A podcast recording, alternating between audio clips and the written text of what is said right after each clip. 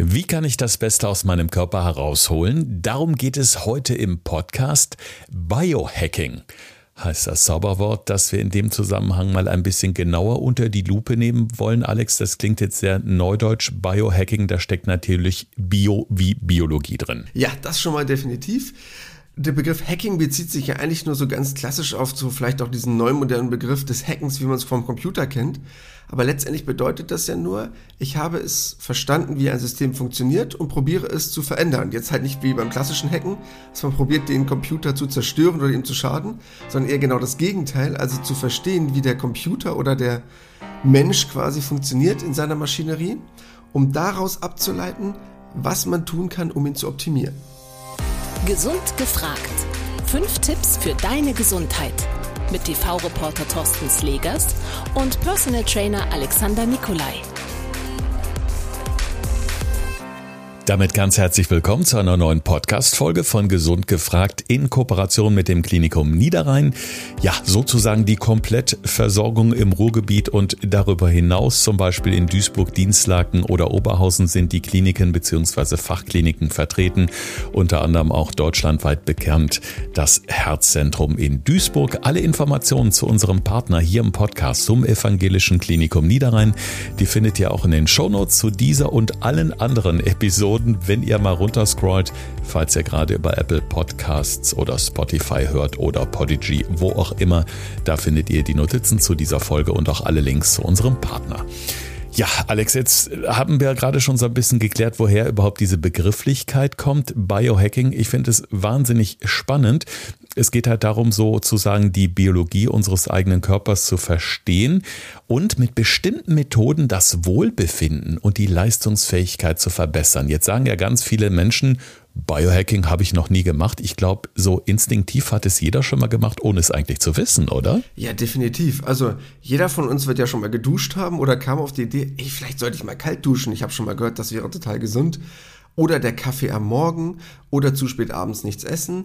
Also letztendlich gibt es ja ganz viele Sachen, wo man sich sagt, ja, aber das ist doch einfach nur logisch oder gesund. Aber das ist letztendlich Biohacking. Also zu schauen, in dem System Mensch, wie kann ich in diesen 24 Stunden für einen möglichst gesunden Tagesablauf sorgen, dass ich A, möglichst gut regeneriert bin, B, möglichst wenig gestresst bin, aber halt auch im Nachgang wieder in eine möglichst gute Erholungsphase wie die Nacht reinkommen kann. Und das sind halt ganz viele Kleinigkeiten, die man vielleicht schon macht, ohne es zu wissen, oder vielleicht nach dem Podcast heute noch ein paar extra Anregungen bekommt, was man zusätzlich tun kann.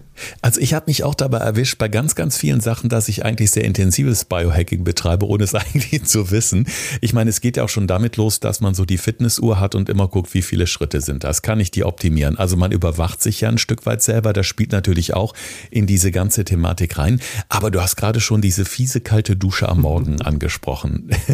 wie wirksam ist das Ding denn wirklich? Also natürlich erstmal vorab, nur wenn man gesund das sollte, sollte man auch tun. Ne? Das heißt, hat man irgendwelche Erkrankungen, kreislauftechnisch, niedrigen Blutdruck, das heißt, dann sollte man sich schon damit auseinandersetzen, ob das für einen geeignet ist.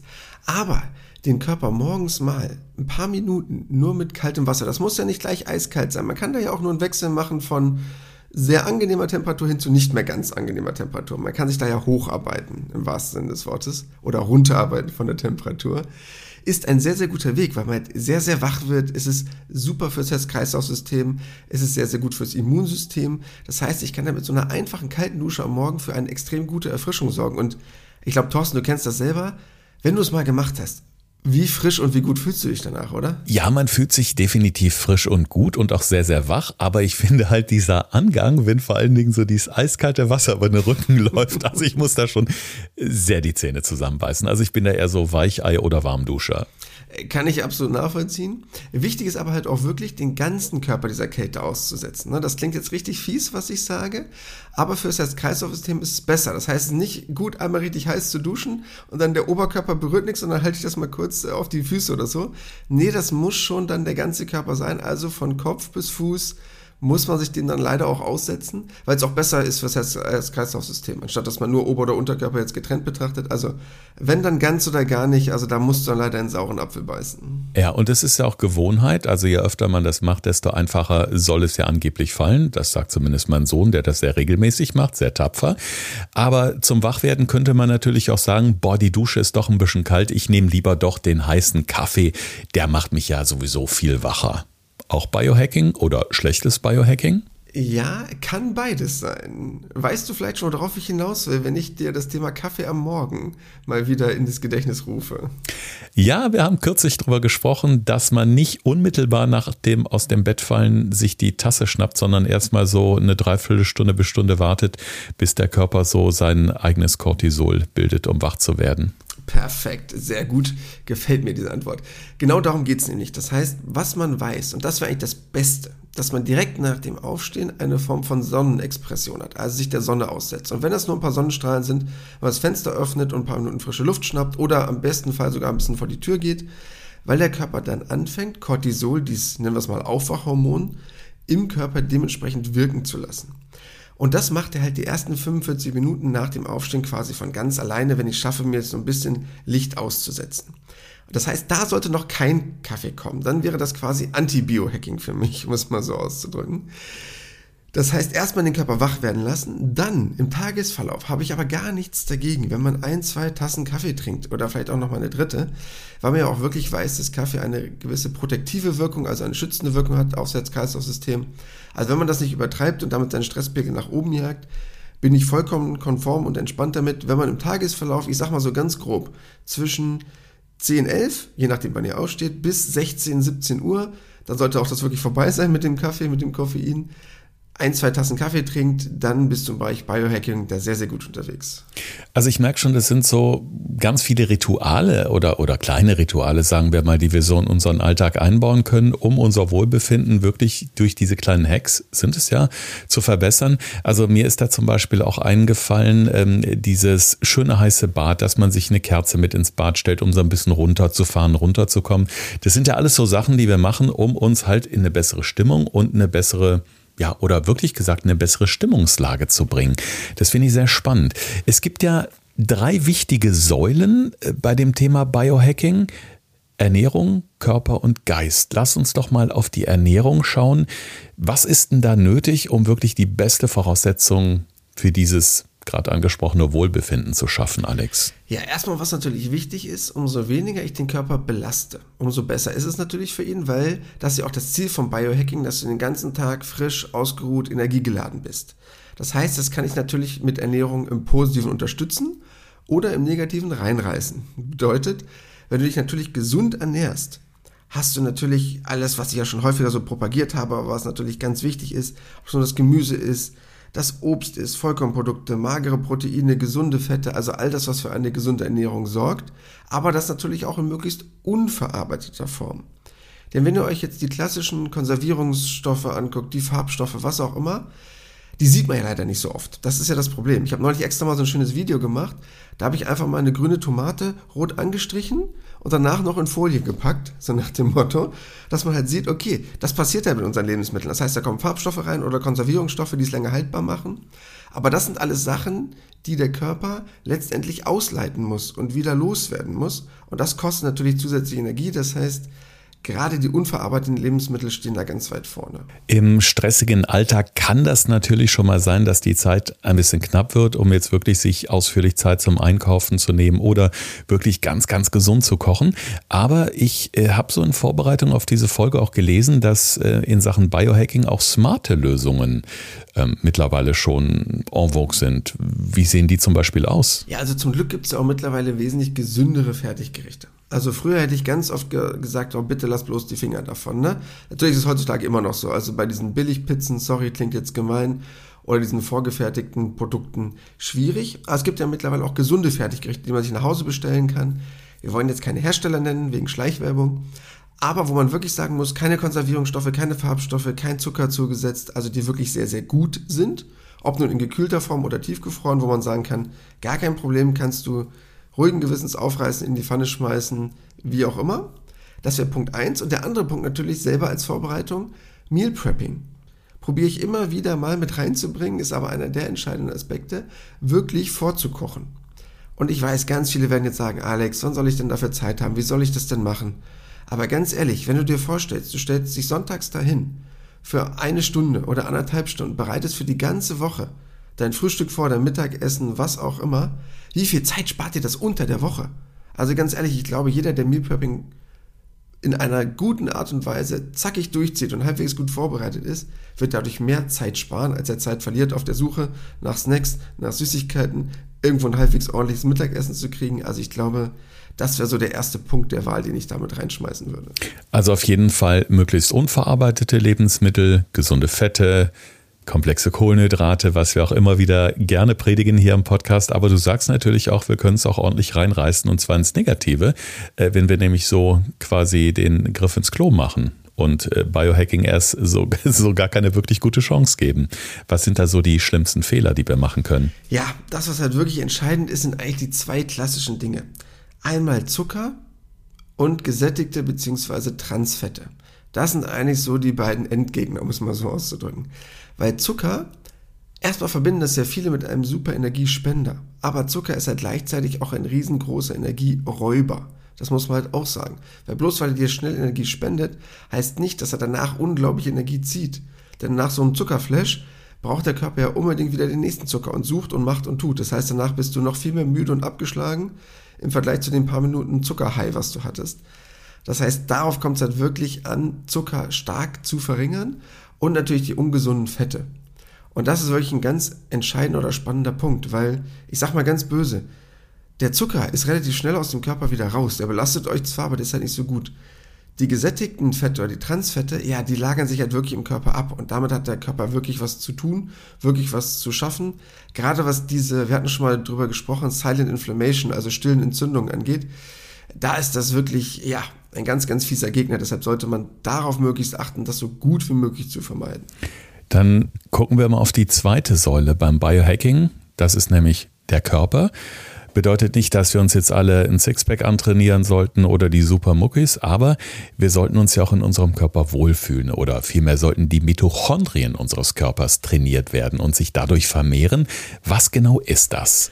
Oh, kennst du das noch früher in der Schule, als man so irgendwo im Biounterricht so irgendwas malen musste und irgendwelche Zellen aufmalen musste? Ich erinnere mich da noch sehr gut dran. Ich hatte Bioleistung. Uh, stark. Dann hast du bestimmt auch mal so ein Mitochondrium gemalt, oder? So eine Zelle beschriftet. Ja, ja, sicher. Das, äh, das habe ich immer mit Vorliebe gemacht und danach schön säuberlich auch äh, verschiedenfarblich ausgemalt natürlich. Ja, genau. habe auch eine 2 gehabt in meiner Klausur. Mhm. Starker Typ. So, das ist nämlich jetzt genau der Moment, wo es darum geht. Mitochondrien, denen das nichts mehr sagt, sind quasi, um es mal banal runterzubrechen, sozusagen die Kraftwerke unserer Zellen. Das heißt, das sind die, die die Energie produzieren, dass überhaupt unsere Zelle dementsprechend gut funktionieren kann. Und das ist halt ganz wichtig, diese Mitochondrienaktivität möglichst gut beizubehalten im Verlauf des Lebens oder im besten Sinne auch noch zu steigern. Und deshalb ist das quasi ein Punkt, klingt jetzt auch ein bisschen komisch, die kann man sogar wirklich trainieren. Das heißt, ich kann etwas dafür tun, meine Mitochondrien anzuregen, dass sie möglichst gut und viel Energie im Körper freisetzen können. Also ich fühle mich gerade so richtig in meine Jugend versetzt, in die Vorabi-Phase, Alex. Ich sehe es alles noch vor mir. Wie erreiche ich das denn am besten? Ja, das Entscheidende ist, dass ich halt eine Form von Trainingseffekt quasi generieren muss. Da gibt es mehrere Varianten. Das heißt, du kannst halt erstmal hauptsächlich über das Training generieren. Das ist was relativ Klassisches.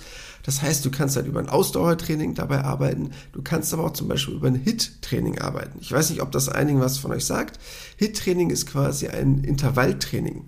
Bedeutet, das kann man zum Beispiel auch sehr gut beim Krafttraining einbauen, dass man halt nicht klassisch eine Übung macht, eine Pause, wieder eine Übung macht, wieder eine Pause, sondern dass ich halt mehrere Übungen hintereinander packe, wie so eine Art Zirkeltraining ähm, oder so eine Art Supersätze, jedem, jeder da so im Fitnessbereich bewandert ist und halt dadurch relativ intensiv ein Krafttraining mache, aber parallel meinen Puls nach oben bringe. Also quasi Kraft und Ausdauer verbinde, um es mal so einfach runterzubrechen.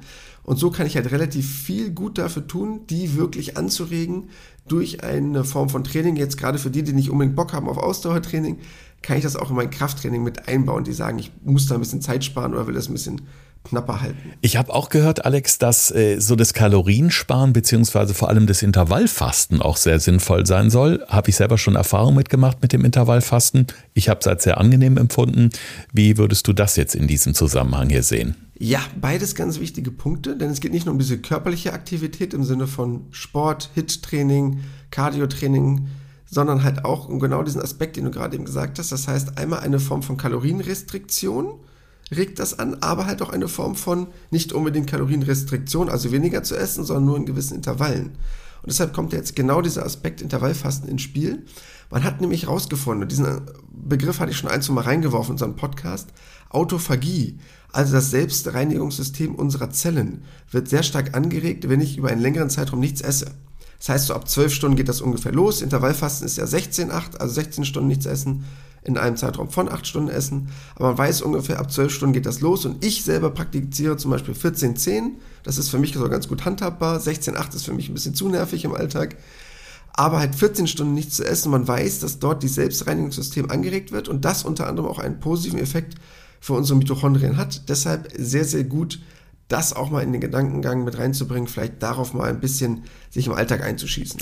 Ich habe heute Vormittag noch in einem Artikel gelesen, dass der Durchschnittsbürger, der Deutsche, eigentlich genau das Gegenteil macht von all dem, was wir gerade in Sachen Biohacking hervorheben. Heiße Dusche statt Kältetraining, viel Zuckersnack statt Intervallfasten und Netflixen statt Ausdauertraining. Also alles Gründe, die natürlich dazu beitragen, dass diese wichtigen Mitochondrien, über die du gerade gesprochen hast, eben nicht so toll produziert werden. Jetzt bin ich selbst äh, das lebende Beispiel dafür, dass ich regelmäßig mit Verspannungen im Nacken oder mit Rückenschmerzen zu tun habe. Geht sicherlich vielen unserer Hörerinnen und Hörern so, die auch viel sitzen bei der Arbeit. Da interessiert mich jetzt besonders, was kann man denn da machen? Also hat auch Biohacking da äh, ja vielleicht irgendwie eine schöne Anregung, die uns im Alltag helfen könnte? Ja, also das, was ich ja grundsätzlich an diesem Begriff Biohacking gut finde, ist, dass es nicht darum geht, eine Methode zu machen, sondern wie kann ich quasi, klingt jetzt ein bisschen hochtrabend, aber mein ganzes Leben optimieren. Weil viele jetzt denken, oh, ich muss jetzt unbedingt eine Massage haben. Der nächste denkt, oh, ich brauche einen neuen Bürostuhl. Aber nein, es ist ja die Summe aus allem. Also es führt ja irgendetwas dazu, dass du Nacken, Schulterverspannung hast, was auch immer. Und da letztendlich sich Gedanken darüber zu machen, was kann ich alles tun? Das heißt, vielleicht sitze ich ein bisschen doof am Schreibtisch, vielleicht braucht er eine bessere Höhe. Vielleicht muss ich den mal perfekt auf mich einstellen. Vielleicht brauche ich einen neuen Bürostuhl. Das könnte ich auch mal optimieren. Oh Gott, wie ist denn meine Haltung? Ich sitze ja wie eine Schildkröte am PC. Vielleicht sollte ich mich mal aufrichten. Das heißt, all diese Dinge mit reinzubringen. Und da kommt halt auch dieser mentale Aspekt mit rein, den du gerade eben schon mal kurz angesprochen hattest. Das heißt, über Sachen wie aktive Entspannung zu gehen, ob das nun eine Runde zwischendurch spazieren gehen ist, über Meditation, über Achtsamkeitstraining, über all diese Aspekte letztendlich in allen Facetten etwas dafür zu tun, gesunder zu sein. Das ist eigentlich so die Grundidee des Biohackings und deshalb finde ich das auch vielleicht einen etwas neu modernen Begriff, aber etwas, was ich sehr gut ähm, verstehen kann, weil es halt was ganzheitliches ist. Ich muss jetzt gerade so ein bisschen schmunzeln, denn ich hatte den Eindruck, meine Frau steht gerade neben mir. Denn gerade diese ganzen Sachen, die du aufgezählt hast, das sagt sie halt auch. Die sagt halt auch, klar kannst du jetzt zur Massage gehen, dann geht's dir aber nur kurzzeitig gut. Du arbeitest nicht an den Ursachen, krieg deinen Hintern mal hoch. Also es ist im Grunde genau das. Also sie wird sich freuen, wenn sie diese Folge hört und äh, sich im Recht sieht. Danke, Alex. Sehr gerne. Liebe Grüße. Ja, äh, der NAD-Plus-Spiegel, ganz wichtiges Ding, auch im Zusammenhang mit Biohacking. Das Molekül der Jugend wird er genannt und da hätte ich jetzt mal gerne Aufklärung und ich glaube ganz viele andere Hörerinnen und Hörer auch. Ja, klingt total freaky, ist es auch. Nein, NAD bedeutet letztendlich Nikotinamid Adenin Dinukleotid. So, ist ja ganz klar. Kennt man den Begriff? Hat jeder schon tausendmal gehört. Nein, äh, um es euch ein bisschen leichter zu machen. Ist letztendlich nur ein Coenzym. Also ein Coenzym ist einfach nur an einem Prozess beteiligt, um es mal banal zu sagen. Das aber an relativ vielen Stoffwechselprozessen. Und ein hoher NAD Plusspiegel kann halt wirklich mit so Anti-Aging-Effekten in Verbindung gebracht werden. Das heißt, dafür halt wirklich sehr, sehr gut. Gibt es mittlerweile auch relativ viele Nahrungsergänzungsmittel dazu. Finde ich aber ganz ehrlich, in diesem Bereich braucht man das nicht unbedingt wenn man sich ganz gut ernährt. Und da geht es halt wirklich gerade darum, zum Beispiel Fisch, grünes Blattgemüse, also gerade grünes Blattgemüse da ganz wichtig, Nüsse, Pilze, also das sind alles so Lebensmittel. Also ich sag mal so ein bisschen, klingt jetzt banal, so ein bisschen Steinzeiternährung. Das ist NAD Plus Spiegel nach oben bringen. Darauf zu achten, also ne, Fisch, Pilze, grünes Blattgemüse, Nüsse ist ja alles so der Klassiker, was Richtung so Paleo geht oder ähnliches. Wenn man davon genügend im Alltag hat, kann man auch wirklich sehr, sehr viel tun für dieses Coenzym, was an so vielen Stoffwechselprozessen beteiligt ist. Enorm wichtig ist ja auch der gute Schlaf. Ich habe als Fernsehreporter schon unzählige Selbstexperimente gemacht zum Thema Schlafen, zum Thema Durchschlafen, was auch immer, was die einzelnen Schlafphasen angeht. Und jetzt ist ja unser Problem in der heutigen Gesellschaft, dass man natürlich oft abends noch vor dem Tablet oder vor dem Smartphone sitzt, gerade noch ein paar E-Mails checkt oder in den sozialen Netzwerken unterwegs ist, dann geht's ins Bett, ja, und was passiert? Man kann nicht schlafen. Jetzt empfehlen Biohacker die sogenannte Blue Blocker Brille, um dieses Problem zu lösen. Ja, haben vielleicht schon mal einige von euch gehört, klingt aber vielleicht auch für viele noch wie komplettes Neuland. Letztendlich heißt es nur, einen Blaulichtfilter zu benutzen. Vielleicht kennen das einige schon. Ich mache jetzt keine Werbung, aber ich habe zum Beispiel ein iPhone in der Hand, da gibt es so eine Night Shift Funktion. Dann kennt ihr das vielleicht, wenn man das umschaltet, dann wird der Bildschirm so ein bisschen gelber, um es mal so banal zu sagen. Das heißt, da ist schon extra so eine eingebaute Filterfunktion. Das heißt, bei meinem Handy ist es automatisch so eingestellt, dass das ab 19 Uhr in diesen Modus wechselt. Das kann man relativ einfach einstellen, gibt es auch mittlerweile bei allen relativ modernen Smartphones. Das würde ich auf jeden Fall schon mal machen. Gerade die, die viel jetzt am Tablet oder am Handy rumfummeln, gerade in Abendstunden, weil sie nach Hause kommen, das würde ich auf jeden Fall schon mal einbauen. Es geht nämlich darum, das Melatonin zu schützen.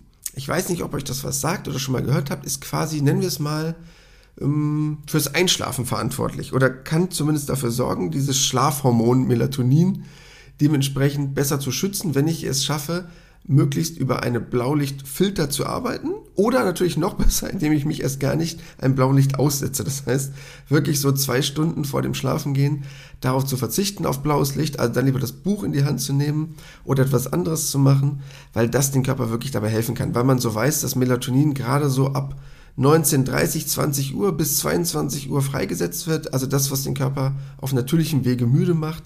Und dabei sollte man ihn am besten nicht großartig stören. Um diese Melatoninproduktion anzuregen, ist es doch auch wichtig, dass man tagsüber sich möglichst mal eine gewisse Zeit der Sonne aussetzt, oder? Damit diese ganze Produktion überhaupt angeregt werden kann. Ja, definitiv. Klingt jetzt erstmal richtig komisch, aber willst du abends gut schlafen, musst du tagsüber gut wach sein. Klingt jetzt erstmal banal, weil man sich denkt, so, hä, wieso soll ich abends besser schlafen, wenn ich tagsüber viel Action hatte?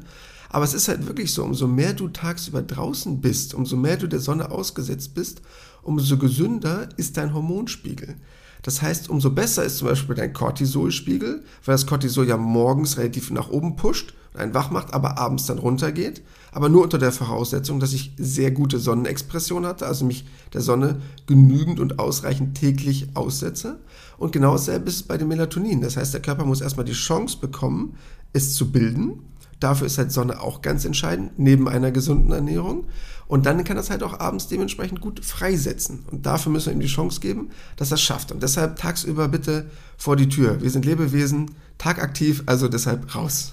Ich glaube, das kennt auch jeder vom Urlaub. Wenn man in Urlaub ist und den ganzen Tag unterwegs ist, am Strand liegt, in den Bergen wandert oder beispielsweise im Winter Skifahren geht, wenn man so den ganzen Tag an der frischen Luft und in der Sonne verbracht hat, dann schläft man abends ja wirklich wie so ein Baby. Und ich habe kaum einen gehört, der gesagt hat, boah, ich habe schlecht geschlafen. Mir geht selber immer so im Urlaub, ich schlafe immer gigantisch gut und ärgere mich, wenn es zu Hause nicht so gut funktioniert, weil ich hier natürlich viel länger am Schreibtisch sitze, als Zeit draußen zu verbringen. Also finde ich einen ganz, ganz wichtigen Tipp. Definitiv. Ja, plus halt diese ganze Form von Aussetzen von Medien, was du im Urlaub ja auch nicht hast in dieser Form. Da bist du ja meistens abends nicht noch großartig vom Fernseher, sondern bist länger unterwegs gewesen, kommst nach Hause. Und was ja dann viele vielleicht auch im Urlaub kennen, dieses klassische Phänomen, man wird dann schlagartiger müde als zu Hause. Das heißt, dieses langsame unter der Woche, ach, ich sollte jetzt mal ins Bett gehen, haben ja ganz viele so, ach, ich bin jetzt so halb müde, aber ich weiß, ich muss ja morgen früh raus. Im Urlaub ist das oft nicht gegeben. Da hat man so viel am Tag Action gehabt, war so viel draußen und dann abends wird man schlagartig müde und schläft dann auch viel besser ein, viel früher ein, auch viel besser durch, weil der Körper gesagt hat, okay, wenn du lieb bist zu mir, dann bin ich auch lieb zu dir. Ähm, und dementsprechend setze ich die Hormone so frei, dass du auch einen möglichst guten Tag-Nacht-Rhythmus hast. Ja, Fazit dieser Folge bisher, wir brauchen alle Urlaub. Jetzt haben wir schon über die beiden wichtigen Säulen Ernährung und den Körper gesprochen. Jetzt wollen wir noch mal kurz auf den Geist schauen. Die dritte Säule beim Biohacking finde ich persönlich sehr, sehr spannend. Es geht ja darum, Gedanken, Gefühle und Gewohnheiten auf nachhaltigen Erfolg zu programmieren. So heißt es so schön. Wie sieht das in der Praxis denn aus? Ja, ich weiß nicht, ob einige von euch schon mal was probiert haben, wie Meditation, wie Achtsamkeitstraining, wie irgendwelche Formen von autogenem Training, Feldenkreis, egal was es da so alles geben mag. Letztendlich geht es darum, Und ich glaube, dessen sind sich viele Menschen nicht bewusst, dass ich aktiv meinen Hormonhaushalt beeinflussen kann. Beziehungsweise die Aktivität meines Körpers, inwiefern er unter Strom steht, also wirklich extrem wach ist oder wie er zu einer Entspannung kommt.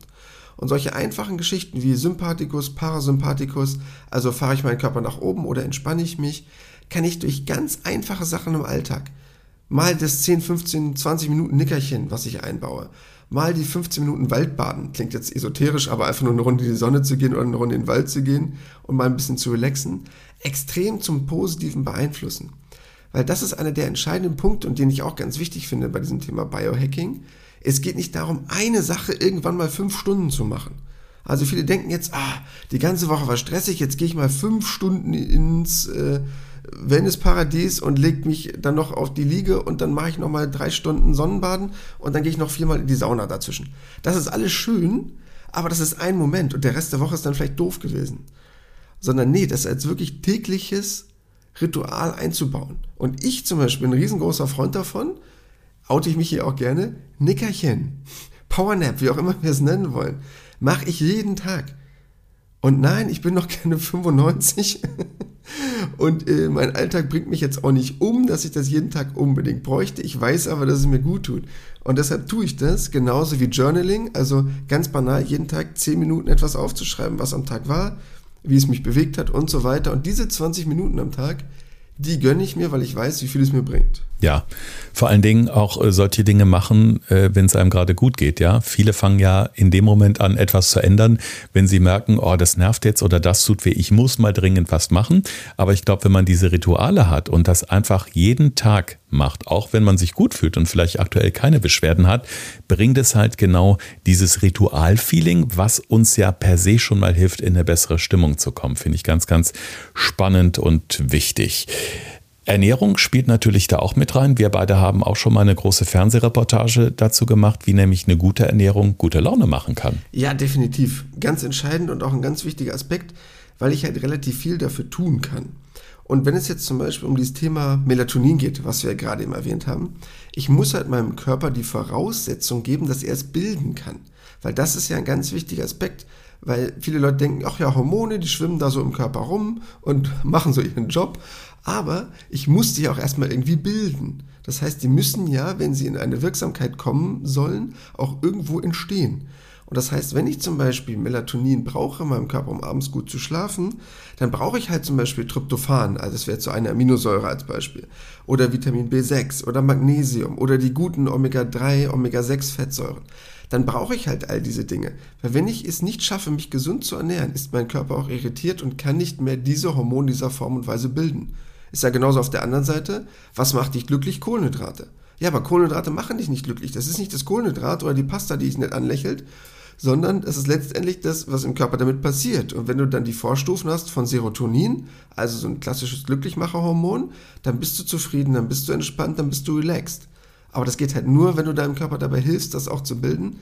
Sonst funktioniert der Spaß nicht. Und du hast durch Ernährung einen riesengroßen Einflussfaktor. Ja, viele tolle Tipps. Und wenn ich so aus dem Fenster gucke, bei mir scheint gerade die Sonne, dann werde ich gleich auch mal eine Runde laufen und alles dafür geben, dass heute Abend das mit dem Melatonin auch gut funktioniert und ich vielleicht ähnlich gut schlafe wie manchmal im Urlaub. Jetzt haben wir aber natürlich noch unsere fünf Tipps für deine Gesundheit oder in dem Fall besser gesagt die besten Biohacking-Tipps to go. Thorsten fragt, Alexander antwortet. In diesem Podcast erfährst du alles über Ernährung und Fitness. Einfach erklärt und mit konkreten Tipps für deinen Alltag.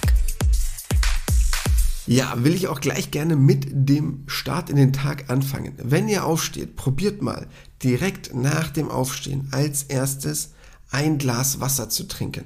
Am besten sogar zwei, also das heißt direkt schon mal so 0,2 bis 0,4 Liter in euch reinzuschütten, ist einfach super gut für eure Flüssigkeitsaufnahme, morgens wach zu werden, den Kreislauf in Schwung zu bringen. Deshalb wäre das als erstes perfekt. Kann gerne noch so ein mini, kleine Mini-Prise Salz mit rein, ein bisschen Zitrone, weil einfach der Körper das, was er Nacht verloren hat, direkt wieder auffüllt und ihr sofort fitter, wacher, besser in den Tag starten könnt.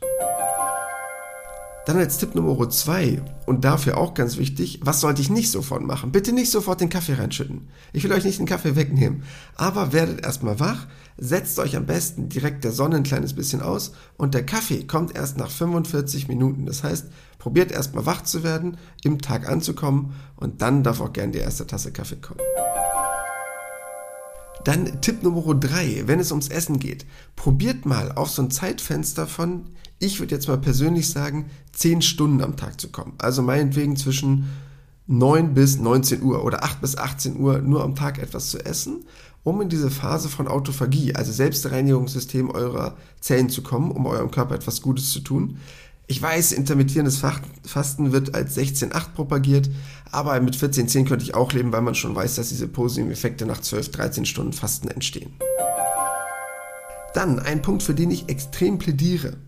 Entspannung und das auch wirklich mehrmals täglich und bewusst. Viele denken, ich bin ein guter deutscher Arbeiter, wenn ich morgens aufstehe und den ganzen Tag durcharbeite und abends tot umfalle. Nein, ich darf gerne zwischendurch eine aktive Entspannung einbauen. Deshalb macht das bitte. Ob das zwischendurch mal 10 Minuten rausgehen ist, ob das der Powernap ist von 20 Minuten, was auch immer. Baut es bitte aktiv in euren Tag ein. Ich möchte gerne, dass ihr jeden Tag kleine Erholungsinseln habt, anstatt einmal am Wochenende drei Stunden irgendetwas macht, wo ihr sagt, ah, das muss ich jetzt unbedingt tun und ich lese jetzt mal krampfhaft ein Buch drei Stunden, weil ich muss was für meine Entspannung tun, das hilft gar nicht. Sondern nein, wirklich der tägliche Grad an Entspannung sorgt dafür, wie ihr entspannt durch die Woche kommt und dann habt ihr auch ein cooles, entspanntes Wochenende. Ja, und als letzter Tipp, ja gut, ich bin nun mal von Haus aus Personal Trainer, jetzt kommt natürlich nochmal die Bewegung. Heißt, ich fände es halt super cool, wenn man es schafft, ab und zu eine hohe Kreislaufaktivität zu erzeugen, weil das den Körper im wahrsten Sinne des Wortes pusht.